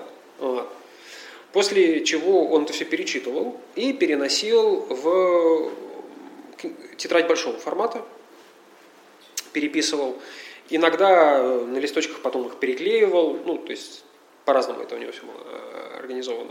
Но после этого он вносил исправления в э, большую тетрадь, используя что? Покет, маленькие блокноты. Да? Соответственно, среди блокнотов есть первоначальные версии, а есть версии исправлений э, текста, да, редакции. И это нужно вообще-то уметь различать. Это такая хитрая вещь. Вот. Плюс э, на машинописных текстах, э, на листах, э, всегда есть пометки от руки Wittgensteina чернилами. И дальше, вот вы смотрите, у вас, у вас есть тетрадь, у вас есть э, ноутбук, э, эти блокноты, из которых как будто бы тетрадь собралась. Дальше есть блокноты, в которых имеют место пометки по поводу тетради. И в тетради есть пометки по поводу того, что там написано. И вот из всего этого, в соответствии с завещанием Wittgensteina, вы, ребята, решите, что нужно издать. И это не было сразу дано. То есть вот там пять ящиков, принесли рису и сказали, вот весь архив Wittgensteina, пользуйся, издавай, изучай. Нет, это все собиралось. Поэтому только у риса сложится какое-то видение текста, ему в руки попадает какой-то блокнот, который нужно вот просмотреть, прочитать. И э, часто, судя по всему, он, конечно, это держал в себе, нехорошо так делать, но а, иногда только жаловался фон Риктов в письмах, что жизнь кошмар. Вот. И иногда вот это чтение блокнота приводило к тому, что он вынужден пересмотреть э, текст, который он придумал уже, сделал окончательную редакцию. Поэтому как бы, бесконечное обновление да, э, имело место. И э, сокращать. Да. Почему, это, э, почему об этом э, важно помнить? Потому что э, это приводит к, на самом-то деле, таким открытиям, которые ну, можно считать там, филологическими. Да? Это не столько вот работа там, философа, герменевтика, сколько вот, филолога. Потому что, в частности, у Риса был Том Мура, и была, была вот эта вот большая машинопись. И э, как бы по всему было из всего следовало, что большая машинопись – это текст более поздний, поэтому ну, с известной долей э, да, вероятности можно считать, что это окончательная редакция. Ну, какая-то там предварительная окончательная там, версия 3 дробь 4. Да, вот, потому что много их было. Вот. Но э, РИС их аккуратным образом сравнивает, сравнивает множество дополнительных источников, и, в общем, выясняет, что хронологически они организованы нелинейно. Вот. То есть есть фрагменты, и там же еще вот какая важная штука, что в, э, в текстах Витгенштейна, и как я уже говорил, да, очень часто встречаются одни и те же пассажи, ну, например, одни и те же примеры, одни и те же аргументы, да, а даже как бы цепочки аргументов иногда. Вот. А, это получается так, что Wittgenstein прочитал у себя в тетради какой-то аргумент, ну, он, видимо, заслуживает внимания, он его переносит в другой, да, в другую тетрадь. Но а, перенеся, он его помещает в другой контекст. То есть он помещает в окружение других пропозиций. И это, строго говоря, э, несмотря на вот, дословное совпадение некоторых пассажей, это просто уже разные тексты. И несмотря на то, что аргументы одни и те же, они выполняют совершенно, могут выполнять как бы разные функции. И в этот момент у Риса происходит, видимо, просветление – Потому что это ровно то, что Wittgenstein делает своей философской техникой. Вот у нас есть слово сознание. И вот это слово я могу использовать в десятке ситуаций. От того, что это одно и то же слово, из того, что мы используем одно и то же слово в десятке ситуаций, не следует, что это 10 одинаковых ситуаций, очевидным образом. Да? Это разные ситуации. И эта разность сказывается на том, что мы слово используем по-разному, а, но и также и а, в том, что эти ситуации придают э, какие-то новые значения слова сознания, которые раньше нами не учитывались. И таким образом а, рис совершенно очевидно, очевидно да, превращает текстологическую работу на самом-то деле в воспроизводство философской техники – которая была ему прекрасным образом, прекрасно известна по наблюдению за Wittgenstein. Поэтому, грубо говоря, подобно тому, как Рис создает из разрозненных фрагментов окончательную редакцию, точно так же Wittgenstein из множества аргументов создает какое-то последовательное рассуждение. Но несмотря на то, что какие-то куски этих рассуждений а, дословно совпадают в ранней и в поздней версии, да? Из этого не следует, что это одни и те же куски. Почему? Потому что их окружение отличается. Поэтому одна и та же ремарка а, в разных а, машинописях может выполнять совершенно разную роль. И РИС это обнаруживает в огромном количестве, сравнивая вот, два разных текста.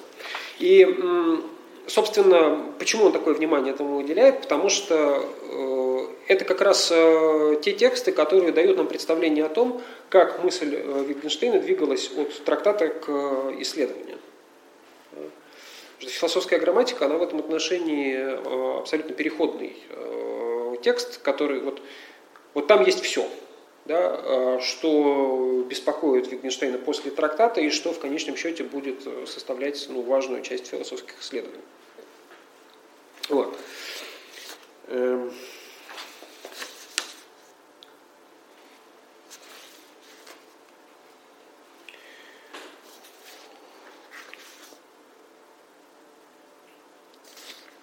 Да, э, ну и, соответственно, э, он убеждает э, Кенни в том, что публикация этого раздела, там эта часть философии, которая так возмутила Кенни, дело в том, что Wittgenstein излагает взгляды, которые он очевидным образом к концу 30-х годов уже считал устаревшими.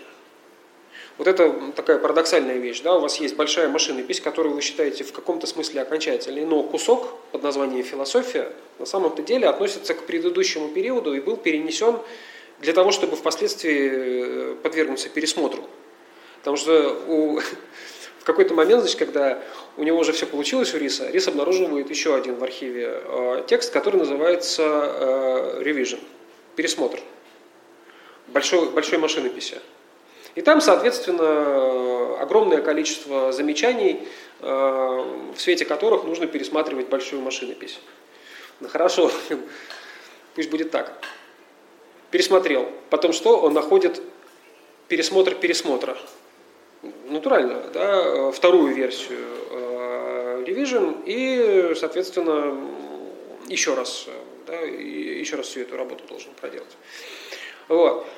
И получается так, что вот этот вот раздел философии, он, э, если поместить его э, в то, что было издано в качестве философской грамматики, будет абсолютно, вот он вываливается абсолютно. Этот текст совершенно непонятный. Читатель, даже подготовленный, просто увидит две несовпадающих версии философии. Потому что, с одной стороны, там какие-то взгляды вот в, этом, в этой главе касающиеся феноменологического языка. Это был краткий период, когда Wittgenstein, в общем, был заинтересован в э, создании, э, ну, в концепции непосредственного опыта и в феноменологическом языке. Был такой. Вот. А, но он, у него это быстро прошло. Вот. А техника философской грамматики, она вся вот та, что ассоциируется с концепцией языковых игр, ну и то, что и в голубой, и в коричневых книгах а, также имеет место. И они никак не конвертируются одна в другую. А вот. Ну, почему? Ну, потому что этот раздел философии был Wittgenstein из предыдущей версии перенесен с тем, чтобы впоследствии пересмотреть. И Wittgenstein пересматривает ну, настолько радикально, что просто нет смысла это публиковать. Вот. Когда все-таки Кенни, ослушавшись Риса, таки публикует э, эту главу, Рис даже его похвалил, сказав, что я не сомневаюсь, что эта публикация будет оценена как пример блестящей научной работы. Вот. Но к философии Wittgensteina она, строго говоря, не имеет большого отношения. Вот. Поэтому да, не просто чтение трудов Витгенштейна, но и подготовка этих текстов для нашего чтения у Риса превращается в философскую задачу. И, собственно, наверное, именно поэтому вот философия Риса характеризуется теми особенностями, о которых э, шла сегодня речь, да, в силу вот этой вот герменевтической насыщенности. О чем бы он ни говорил, у него за спиной стоит 18 тысяч страниц э, наследия Wittgensteina. Вот. Э, ну и, соответственно, особый интерес да, представляет возможность контекстуализировать идеи самого риса в этих 18 э, тысячах страниц. Вот. Но об этом давайте тогда уже в следующий раз. Да. Есть ли вопросы? Вопросы? большое. Э, ремарки, которая уже прозвучала в самом конце, о, о том, что нужно действовать так же, для, как мы действуем для выяснения значения имен, э, следить за их использованием в контексте э, чувственного употребления аргументов. Это вообще релевантное сравнение при первом каком-то защите, при первом при первый раз, ты несколько режет слух, нуждается ли Э, цепочка аргументов, прояснения, они, в принципе, же должны быть э, как раз как, как самоочищающее совершение. А, в том смысле, что сами все аргументы приводят к очищению. Да? Их результатом является, да... Прояснение. Прояснение, да. Клариф... Да, а, есть такое. И вопрос? Э, это уместное сравнение? Ну, уместно ли использовать ту же технику как, которую Wittgenstein предлагает для прояснения имен, для прояснения... А, не, не, имен меня просто, я смутился не имен, значение слов, да, потому что да, с именами... Да, значение слов, конечно. Ага. Потому что у него есть там по поводу употребления имен, употребления слов. А, да, хороший вопрос. Ну, мне кажется, уместно, и потому что в конечном счете Рису было важно продемонстрировать, каким образом работает техника. Да? А, каким образом работает техника прояснения. Вот это необходимо прояснить. Когда мы эту технику усвоили, мы а, уже а, умеем да, прояснять мысли. Но ее нужно усвоить. Примерно так же, как для вычисления необходимо усвоить там, нехитрые правила. Но их надо усвоить. Как? В процессе повторения, воспроизводства одних и тех же действий но это необходимо сделать. И только потом, после того, как э, мы усвоили, нам старший может сказать, а дальше делай сам. И посмотрит, мы делаем или не делаем. Вот э, Рис видел свою задачу вот в этом. Продемонстрировать в технику, которая складывается у Wittgensteina в развитии. Да? А для этого нужно прояснить огромное количество темных мест, в том числе и как будто бы противоречащих друг другу ремарок. Позвольте я несколько конкретизирую э, свой вопрос. Чтобы проследить за значением слова, нужно проследить за его использованием в обыденном языке, во всех тех э, случаях, там сколько, 16 типов использования я знаю у Малкольма, да, которые в обыденном языке встречаются. Э, Рис предлагает использовать это же в контексте философского языка, который, собственно, устроен совсем же по другому принципу, чем это. Понимаю. То, что мы технику, которую мы используем для анализа обыденного языка, переносим на анализ философии. Ну, мне, наверное, надо подумать. Ну, наверное, Рис бы сказал так, что э, поскольку для того, чтобы понять, как устроена техника, мы должны ее воспроизводить до тех пор, пока не увидим в воспроизведении правила – постольку философская техника тоже может производиться вот ровно до тех пор, пока мы не увидим действия правил. А, ситуации да, анализа обыденного языка и анализа философской техники – это параллельные ситуации, это не одно и то же, но они могут рассматриваться параллельно. Как э, арифметическое действие и, например, э, действие в шахматах. Это не одно и то же, но они могут рассматриваться параллельно.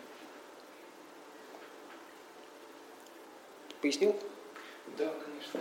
Вот еще такой вопрос. Вы сказали, что он говорил, что это есть единая философия, нельзя ее делить на разные составляющие. И это выводило из языка.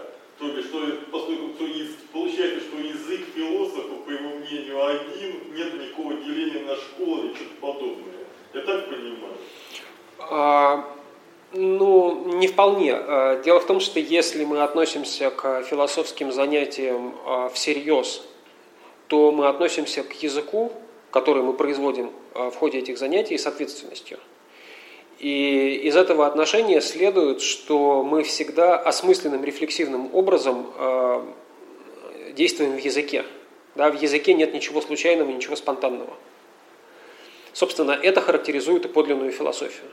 Если вы умеете всерьез относиться к своему языку, сохранять вот эту невероятную дисциплину ясности и э, огромных, э, гигантского количества ограничений, на которые, которые вы на себя принимаете, тогда вы, э, действуя в языке, философствуете. Поэтому, чем бы вы ни занимались, о чем бы вы ни говорили, да, вы будете говорить одновременно и о логике, и об этике. Это будет одно и то же. Я просто по-другому, мне вспомнился Кун, он, конечно, по науку писал, но там раз, представители разных школ научных говорят на разных языках, и поэтому друг друга не понимают. Я вот не вот эту вот параллель вспомнил. Э, да, вот очень хороший, кстати говоря, э, потому что Рис, э, вот он, он бы здесь ответил, что Кун одновременно и прав, и не прав. Потому что, да, ученые как будто бы говорят на разных языках, что не мешает им друг, что не мешает им друг друга понимать. Ну. Ну, а, конечно, в каких-то в каких-то локальных, может быть, очень важных а, концептуальных вопросах они могут э, делать вид, что они друг друга не понимают. А, но, строго говоря, это понимание является неизбежным. Просто потому, что каждый из этих ученых, представителей, не знаю, аристотелевской, как вот у Карнапа есть интерес, я забыл, хотел сегодня рассказать об этом, у, у Риса тоже по этому поводу есть сюжет, как э, у Карнапа есть пример, э, как Аристотель попадает в начало 20 века. И э, каким образом он оценивает э, релятивистскую физику. Он очень высоко оценивает, но там вот есть несколько как бы, ситуаций, в которых у него просто язык перестает работать э, совершенным образом. Там с качеством у него, например, ничего не получается. Нельзя без качества, а, а можно без них обойтись э, в такой физике. Вот. Так вот, э, для Риса э, вот что важно. А, именно потому, что физики говорят, производят речь, они так или иначе говорят на одном языке. Они могут концептуально различаться. Правила, принятые там, в аристотелевской физике, ну, вы можете назвать это грамматическими правилами, да? это на самом-то деле правила построения мира – да, вот условно аристотелевские и э, ньютоновские, они могут быть разные, но поскольку и там, и в том, и в другом случае производится речь, постольку они вынуждены друг друга понимать. Я и э, носитель языка суахили, говоря друг с другом, мы будем друг друга понимать именно потому, что мы говорим на языке. Понятно, что нам потребуется посредство какого-то третьего перевода, и понятно, что мы всякий раз будем убеждаться в том, что мы, конечно, поняли друг друга, но как-то вот как не слишком казисто поняли, да? Всегда так бывает. А, но понимание неизбежно. Вот, поэтому тут скорее у него, он скорее был бы каким-нибудь кумулятивистом, отличие от Кума. Если бы его это интересовало, это вообще не интересовало. Да. Но, да, хорошо, да. То есть Рис зафиксировал Wittgensteina как процесс, а не как результат. Ну, можно так, да, почему можно, да. А сам Wittgenstein э, так, такой, так себя ощущал, как процесс? А, я бы сказал, что да, и это как раз вот эм, именно поэтому э, с ним так сложно иметь дело. Мы хотим увидеть систему каких-то согласованных утверждений о реальности. Да? Мы хотим увидеть, грубо говоря, теорию. Вот когда мы имеем дело с мыслителем. Формулу. Ну да, вот как-то вот мир обстоит так-то и так-то. Да? дела обстоят так-то и так. А, это совершенно то, что Wittgenstein э, не считал сколько-нибудь пристойным занятием. А он, Ирис это постоянно цитирует, и все на все лады ученики это цитируют. Все, что хотел Wittgenstein э, как бы, дать своим ученикам, это некое представление о методе. Вот. Каким образом делать философию. Но сказать, в чем, к чему эта философия может привести, ну вот, она может привести к пониманию того, что если можешь не философствовать, не философствуй. Это хороший результат. Да? А, может к чему-то другому. Но да, главное в занятиях философии – это вот понимание того, как философия работает, а не набора каких-то а, догматически принятых формул. Вот. Эм, что ты в связи с этим еще хотел сказать, но уже забыл. Бог с ним вспомнил. Да. Касательно только что прозвучавшей ремарки. В трактате вроде есть такая фраза в самом начале, что мир состоит не из вещей, а из фактов. В таком случае факт э, воспринимать может нами трактоваться как какой-то процесс или нет? Нет, ну Мы сейчас, боюсь, э, я бы сказал нет, что э, это все-таки некое событие. Э, мы можем, да, здесь терминологически довольно долго жонглированием заниматься. Я бы сказал, что это событие, а не процесс. Я спрашиваю еще в контексте Поппера, потому что буквально сегодня ночью я открыл книжку Поппера. Вовремя. Да. И э, увидел, что он э, Гераклиту приписывает э, точку зрения, что мир состоит из фактов, запятая процесс Пантарей, это значит, что все из процессов, то бишь из фактов. Я очень удивился. Это где такое? Могу. Не-не-не, в каком тексте это? Ну, открытое общество. А, открытое общество. Ну, там, фу, окей, я просто не стал.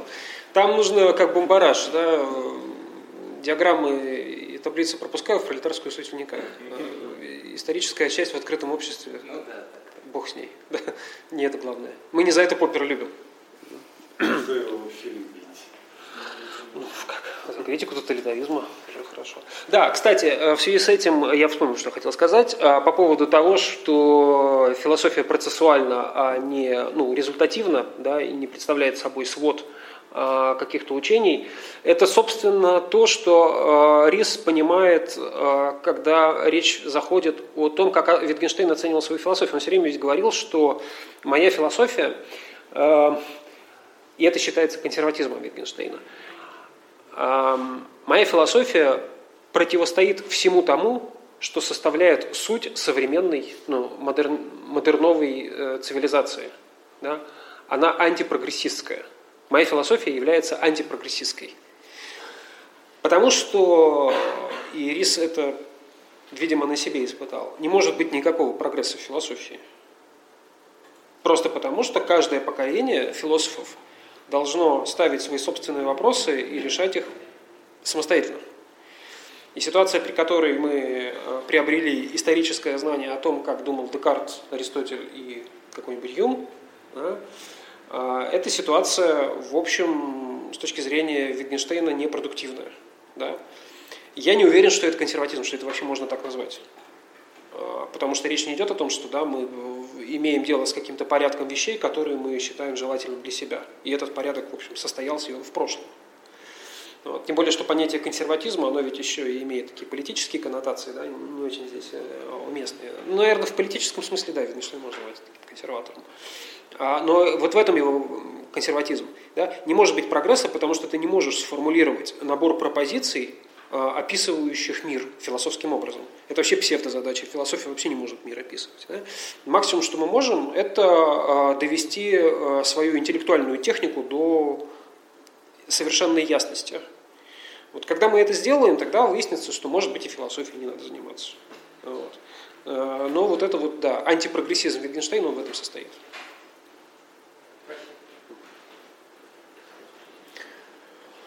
Все. Тогда спасибо большое, коллеги. В следующий раз закончим.